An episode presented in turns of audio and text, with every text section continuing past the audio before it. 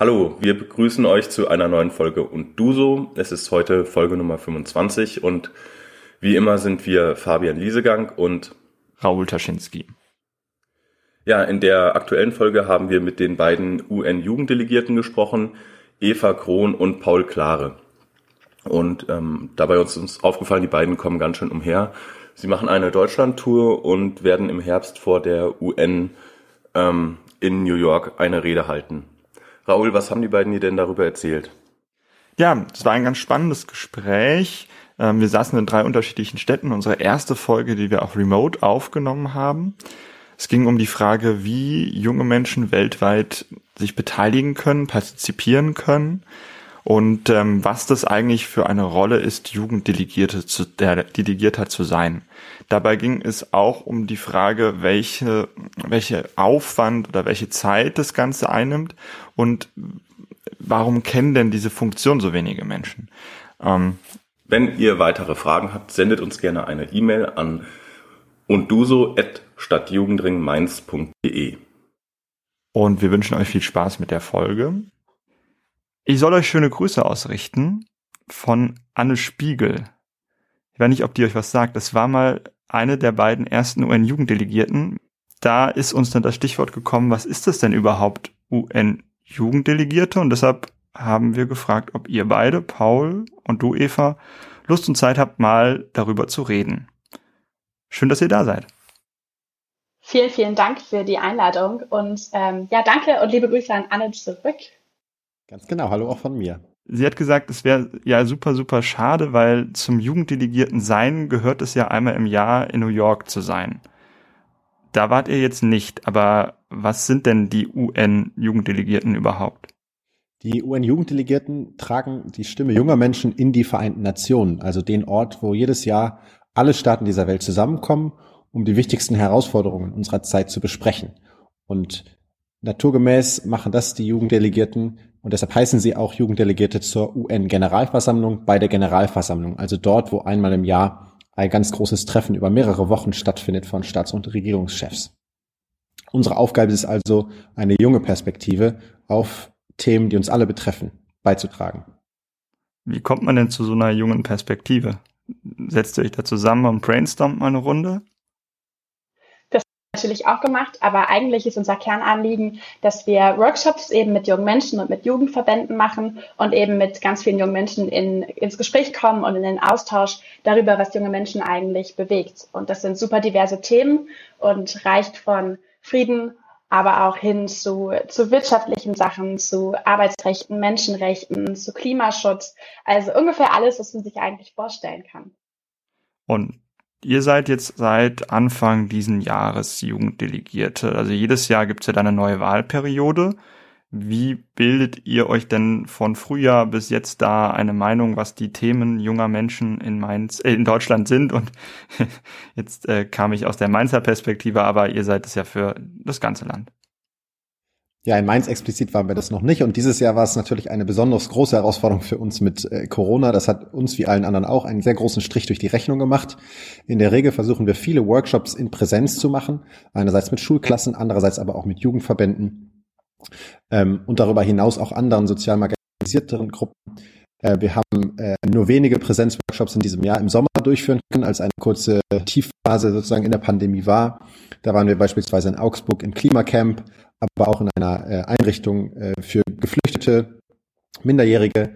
Und dann führen wir ja Workshops durch, in denen wir die Vereinten Nationen vorstellen, was ist das eigentlich, wo gehen wir dorthin, wohin tragen wir dort diese Meinung und auf der anderen Seite diskutieren wir eben all diese Themen, die Eva eben schon angesprochen hat. Das kann auch praktisch aussehen. Äh, in Berlin fahren wir dann mit dem Lastenfahrrad der Deutschen Gesellschaft für die Vereinten Nationen einfach äh, umher und sprechen wild auf der Straße junge Menschen an und fragen, was ist euch eigentlich wichtig? Und gleichzeitig halten wir uns natürlich auch äh, so auf dem Laufenden. Was sind es für Trends in den sozialen Medien? Ähm, was für Bewegungen sind in diesem Jahr besonders stark? Äh, und wir antworten natürlich und nehmen das sehr ernst, was Menschen uns persönlich schreiben. Wir haben ja äh, soziale, also Social Media Accounts und Nachrichten, die wir dort bekommen, die nehmen wir in der Regel sehr, sehr, sehr, sehr ernst. Ähm, genau, und wir haben auch tatsächlich Online-Workshops durchgeführt, obwohl die im Charakter lange nicht so spannend und interessant sind wie Workshops in Präsenz. Was sind denn die Themen von jungen Menschen im Jahr 2021? Ja, die Themen sind einfach genauso divers wie eigentlich junge Menschen auch. Ich habe ja eben schon ein paar angeschnitten. Vor allem ist ja eigentlich dieses Jahr so soziale Ungleichheiten und Ungerechtigkeiten nochmal sehr hervorgetreten, aber auch einfach halt Klimaschutz, Black Lives Matter, Gender Equality. Und das waren eigentlich so die, die großen drei Hauptthemen, die wir so von jungen Menschen gespiegelt bekommen haben. Und Paul und unser Herzensthema ist eigentlich noch Jugendpartizipation und da insbesondere eigentlich ein Programm der Vereinten Nationen, und zwar Jugendfrieden und Sicherheit.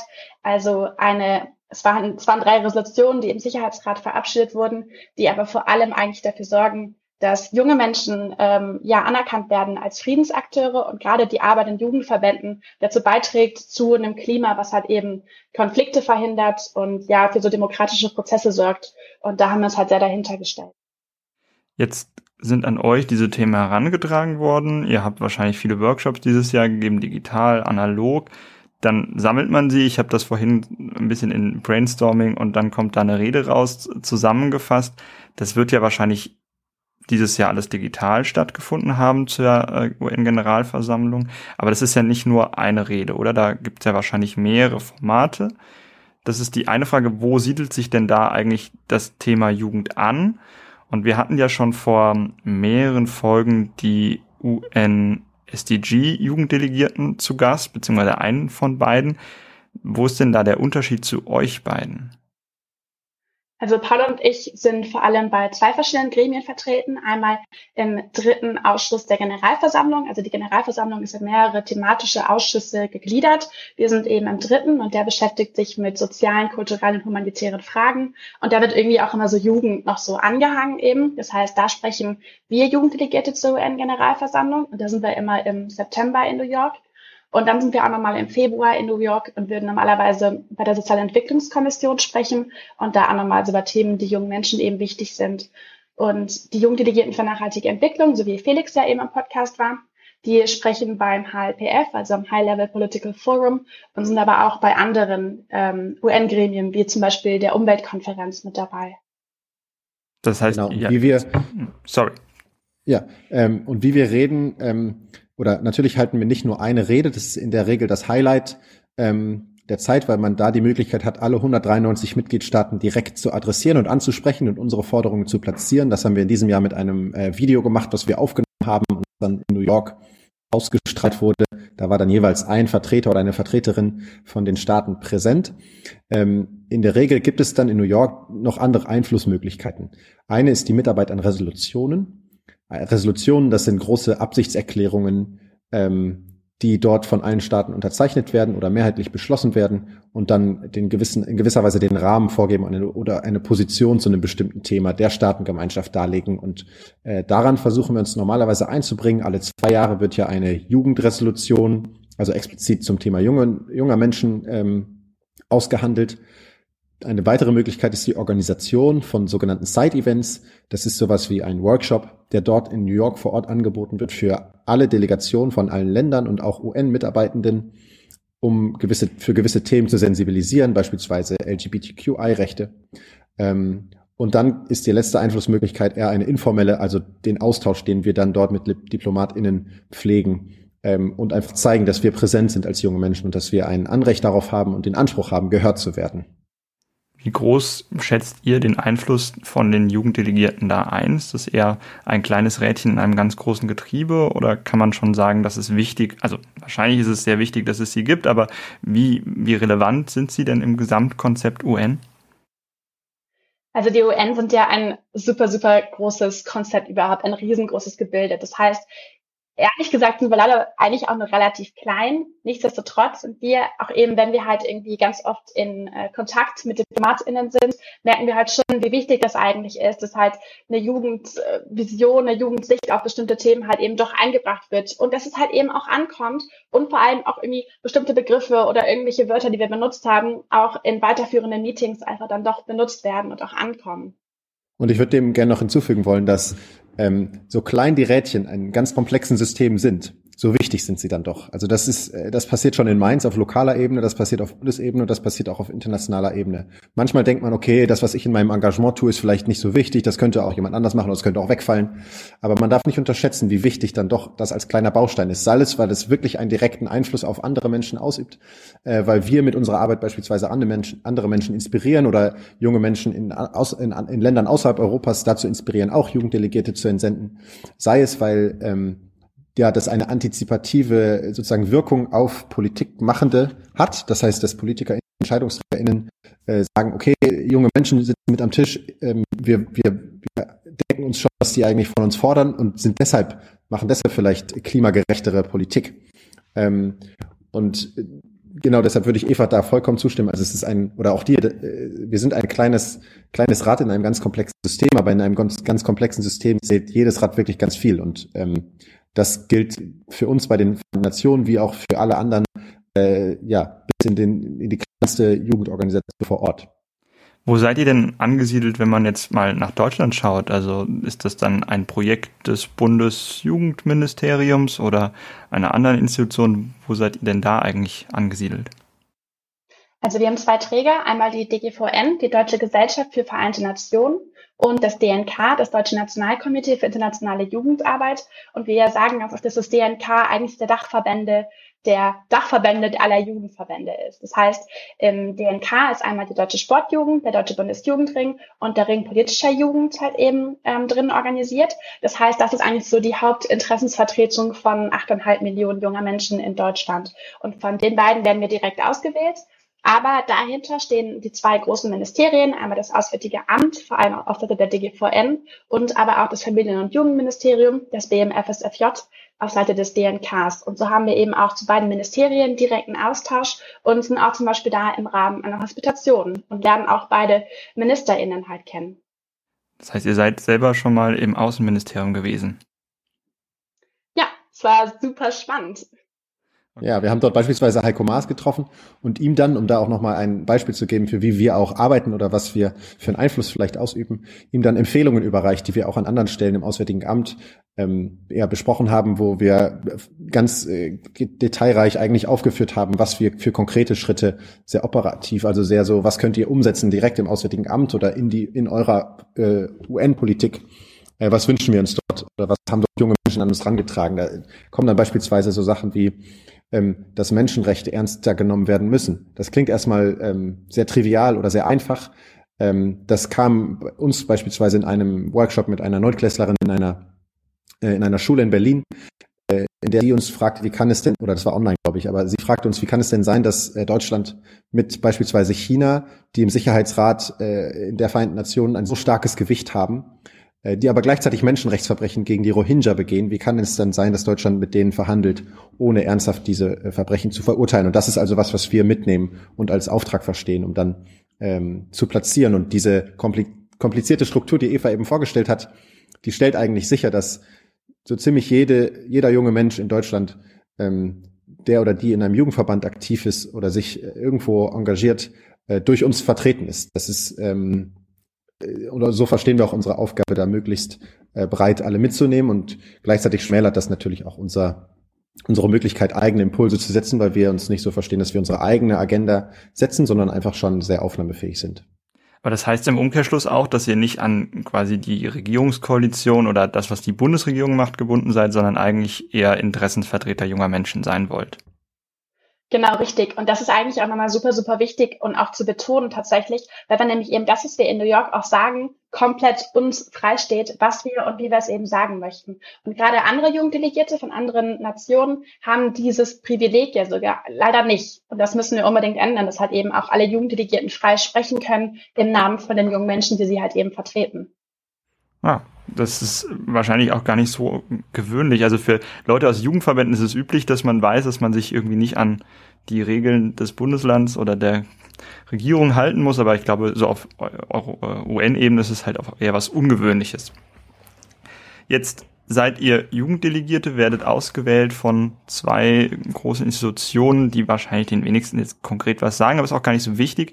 Aber ihr seid ja wahrscheinlich jetzt nicht wie, wenn ich man schaut auf der Deutschlandkarte und macht irgendwo einen Finger drauf und dann wurdet ihr ausgewählt. Also wie wird man denn Jugenddelegierter überhaupt? Ähm?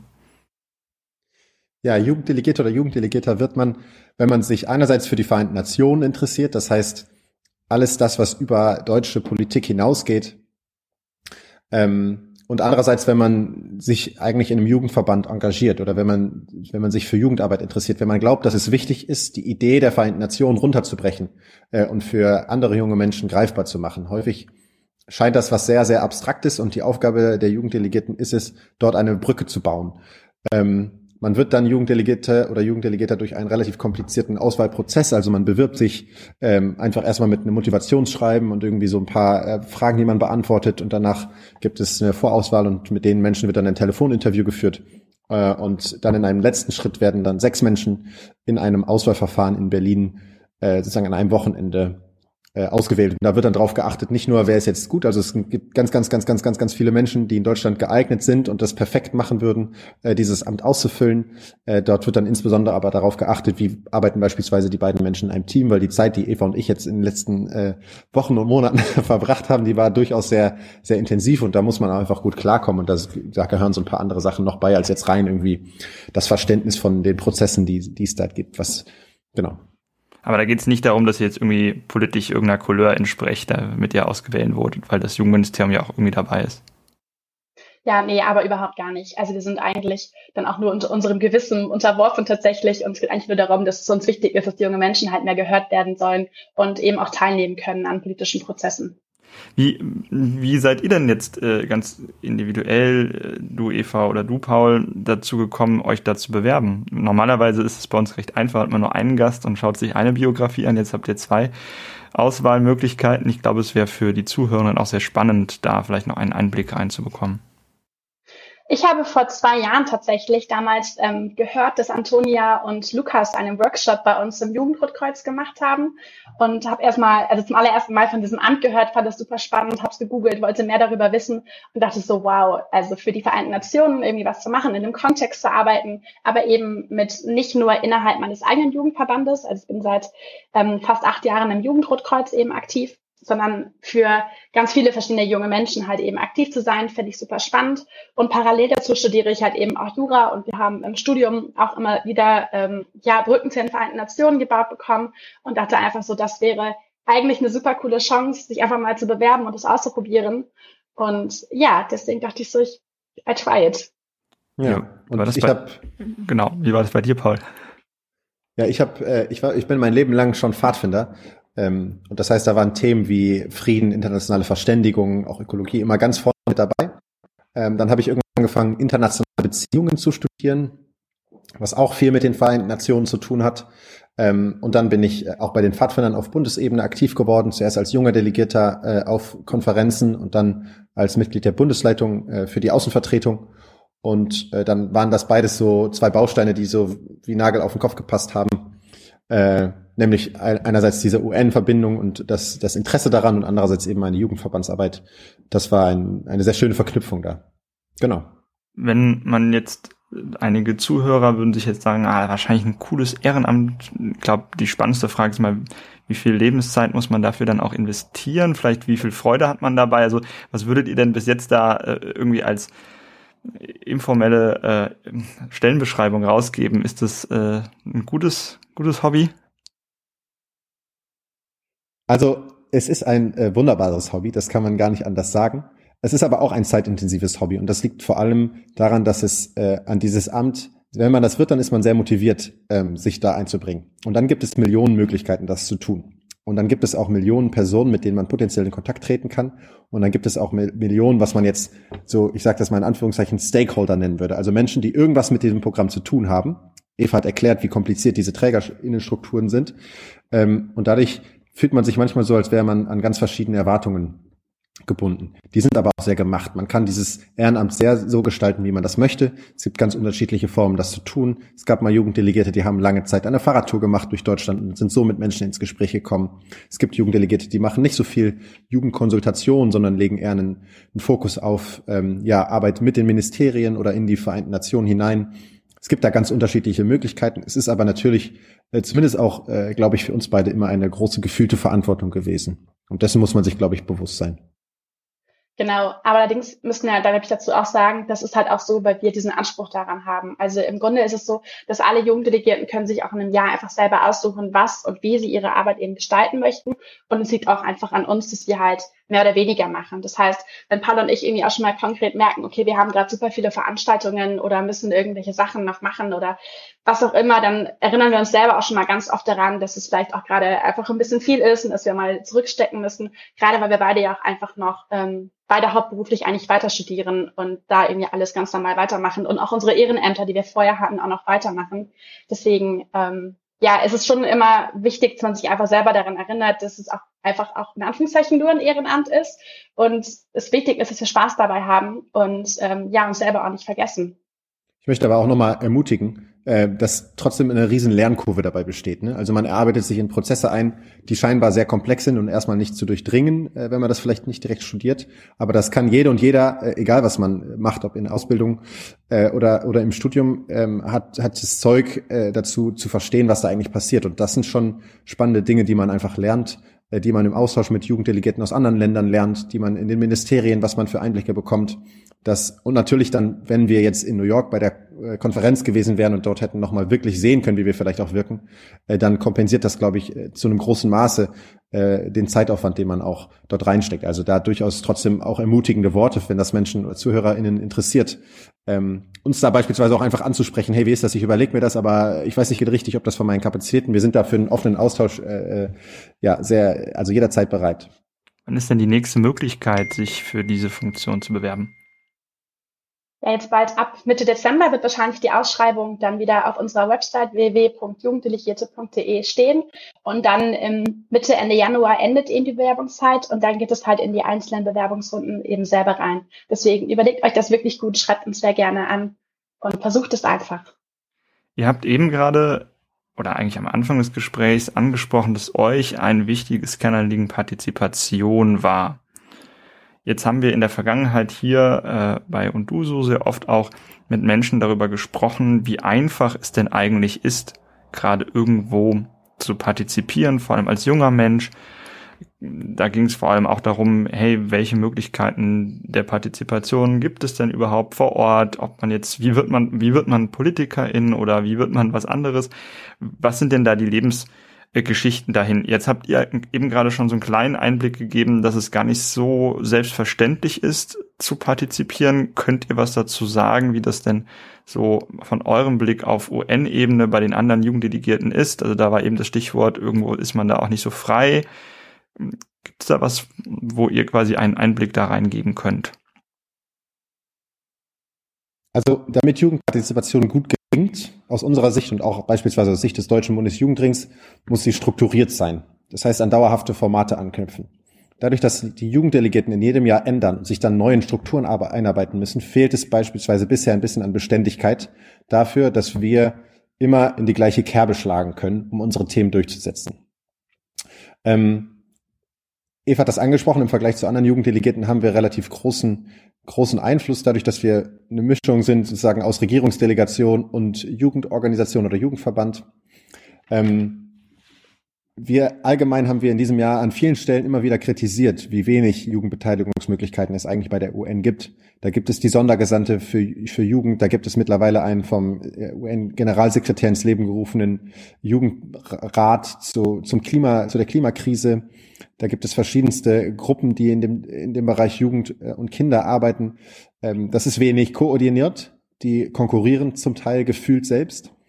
Und auch wir werden in äh, ja, Planungsprozessen beispielsweise nicht frühzeitig eingebunden. Das heißt, wir kriegen dann teilweise äh, zwei Tage vorher Kenntnis, da ist ein Telefonat äh, mit dem Präsidenten der Generalversammlung beispielsweise. Und das ist einfach auch zu kurz, um äh, dort ja strukturiert, gezielt uns vorzubereiten, um uns vorher mit den Organisationen, mit denen wir zusammenarbeiten, zu beraten oder auch mit anderen Jugenddelegierten zu beraten.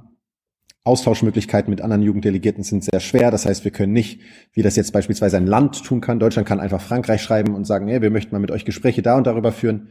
Wir können nicht einfach den Jugenddelegierten aus Thailand schreiben, weil wir deren E-Mail-Adressen zum Beispiel nicht haben und auch nicht bekommen seitens der UN. Das hat dann immer so mit ja fast schon Datenschutz zu tun.